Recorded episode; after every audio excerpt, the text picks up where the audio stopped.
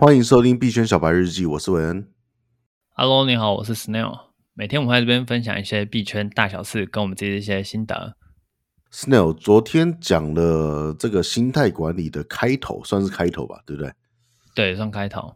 你有没有看过一部电影？它是那个我英文它叫做 Black Jack 吧，中文好像叫什么决胜二十一点。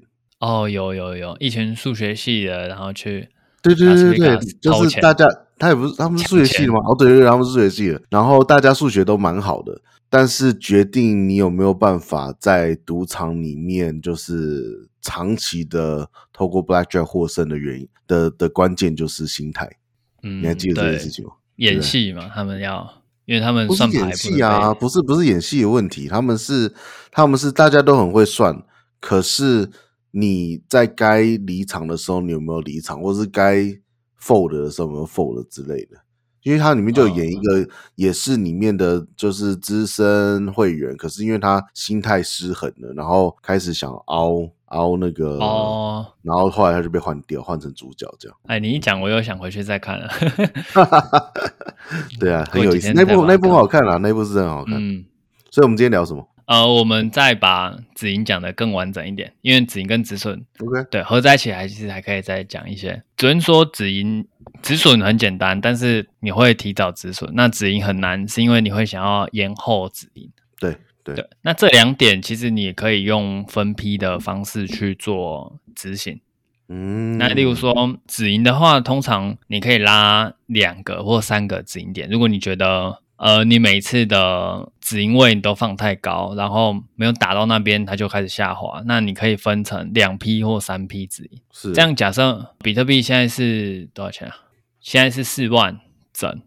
那你预期它可以涨到四万二，可是你可以强迫自己在中间再分多两站出来，例如说四万零五百。跟四万一千五，然后跟你最后目标是四万二，你就在四零五零零先平掉百分之十或者二十，然后四一五零零再平个一半，然后最后四万二真的达到了，再把剩下那一半平掉。哪怕你再确定，你就当做自己是少赚一点，买个保险吧。对，这样子有一种说法是落袋为安，就是。其实合约还蛮吃这种，我自己觉得蛮吃这个落袋为安这个概念，啊、因为你在想要 formal 的时候，很多时候是机构做盘让你 formal 的啊。对，例如说今天有一个头肩顶形态，这种形态它的特性是它会有一个固定涨幅，例如说两万好了，哎不，两万太多，两千好了，嗯、但是机构跟其他散户可能在一千八就会都跑光。那你如果是设定教科书的两千，那你就绝对不会成功。可是你如果在一千跟一千五都分批先止盈的话，你看到这个形态，然后你做交易，而且而且你在中间就分批止盈，你最后还是有赚钱，不会因为它到没有到两千的这个涨幅你就赚不到钱。你可以在中间就可以先拿一点走。对啊，这叫做十鸟在林不如一鸟在手啊。对，你可能没有办法赚那么多，可是你还是有赚。那只要有赚，其实我觉得以合约来说都是成功的交易。嗯哼，嗯哼，对。而且其实可能大家都是比较技术分析的，不是老手，都是比较新手，或者是还在学习。那其实就有一个问题，大家可以想一下，就是为什么你觉得你想的那个点位，它就一定会到？嗯哼，就是对，因为大家都是菜鸟嘛，然后。不是菜鸟就是不是机构，你想的那个点位，大部分人都知道。那我们为什么会有这么有把握，它一定会达到？所以说，在中间做分批指引是很好的一个，就是初期很好的一个策略。嗯哼。那这些点怎么抓？你可以用比较简单一点的话，你就抓随便抓一个趴数，例如说你估四万到四万二，那你就直接三十三、三十三这样切，切三个点出来也可以。嗯哼，就是照百分比分也可以。那如果你稍微懂一点更深的技术分析，你知道压力支撑，你可以去找一些比较薄弱的压力支撑位去做分批的指引。例如说，呃，我们前高可能在四万一千五，就是昨天的前高。那你四万一千五是一个压力嘛？可是它可能很弱，但没关系，你就把它当成你的一个止盈的一个点位。嗯，那你就是到四万一千五就强迫自己止盈掉一部分，这样子就会呃可以，你的收益就可以保住，嗯哼，对。然后另外一种方法是同一个例子，四万一千五嘛，那今天价钱只要到达四万一千五，你就把止损移到四零一零零，类似这种点位，因为你是四万开仓了嘛。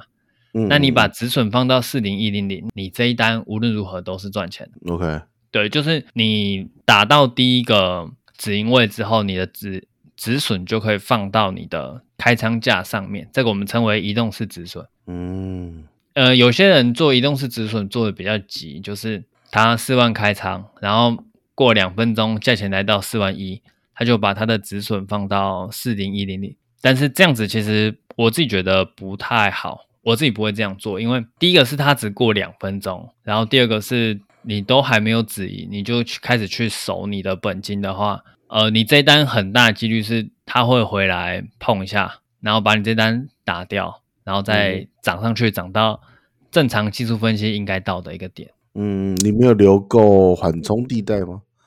对，你没有让你没有让它去发挥它那个效力，它还在混乱的阶段，你就去移动你的止损，其实是胜率是很不好。因为呃，移动式止盈跟移动式止损这个概念，大家应该在如果有在很多群组待着的话，应该来老人都会讲这个概念。可是它其实。比较难、比较难学的地方是，通常要打到第一个止盈位，你才去上调你的止损，就是你你有赚了，你才去移动你的止损位，不然的话就会变成你有一个交易机会，然后你随便移动止损，结果那趟被打掉，这样。嗯，嗯，理解理解。好，这是我们把一个合约关掉的方式，要么止盈，要么止损嘛。对对，那在开仓的点位，其实你也可以用类似的概念去开仓。例如说，我们今天要开一个四万的仓，诶，我等一下说的这个方式是左侧的。如果你是右侧的话，你就可以把这段跳掉。OK，对，左侧的话，假设我们今天想要开一个四万的仓，对，可是今天价钱是四万二，我要开一个左侧的四万的仓，那你可以开，其实你可以把你的资金分成，例如说五份，然后你开在四零。二零零四零一零零四零零零零，然后三九九零零三九八零零，这样就分成五份嘛。嗯，点位有时候会差一点点，因为大家都会偷跑。你抓四万嘛，可是他可能在四万零五十的时候，大家就会在那边已经全部都进场，都跑偷跑买完了，那它就开始往上涨。嗯，那这时候你就会踏空嘛，踏空其实很难受，所以你就可以把你的仓位分多分几份，然后去做分散挂单。那这样子，它价钱即使没有真的达到四万，你这仓也开得出来，只是仓位没有到那么大而已。对对，那这是呃反过来利用这个分批的概念去建仓。那这个方法是只有在左侧会比较常用到，右侧也可以，但是右侧嗯稍微麻烦，诶稍微没那么实用，因为你右侧的话你是通常是市价单买进去，所以分不分批倒也还好。但主要是左侧会，你明明就预测它跌到那边会反弹，可是你就差五十一百，你就觉得人生没什么希望。我懂，对那种感觉。所以，对，所以呃，我们把一单关掉可以用分批关的，那反过来讲，我们开仓也可以用分批开的。嗯。对，那这两件事情其实都是要克服你的贪念的，就是你去分批开仓，那你一定会想说，你为什么不开在一个精准的针尖上？但是针尖这种事情，其实我们蛮多集都有讲过，就是它是一个可遇不可求的一个。对对对，你开到是运气好，绝对不会是你的技术分析，对你不会是你真的技术分析到家，哎，也可以也可以有这种人，但真的是。凤毛麟角那一种等级啊，通常你开一个针尖都是运气好，然后你不应该去奢求你可以开在针尖上，你只要开在差不多的地方就可以了。懂？好，那这是今天的交易策略分享，剩下的内容我们就留到明天礼拜五再说。OK，感谢你的收听，我们明天再见，拜拜，拜拜。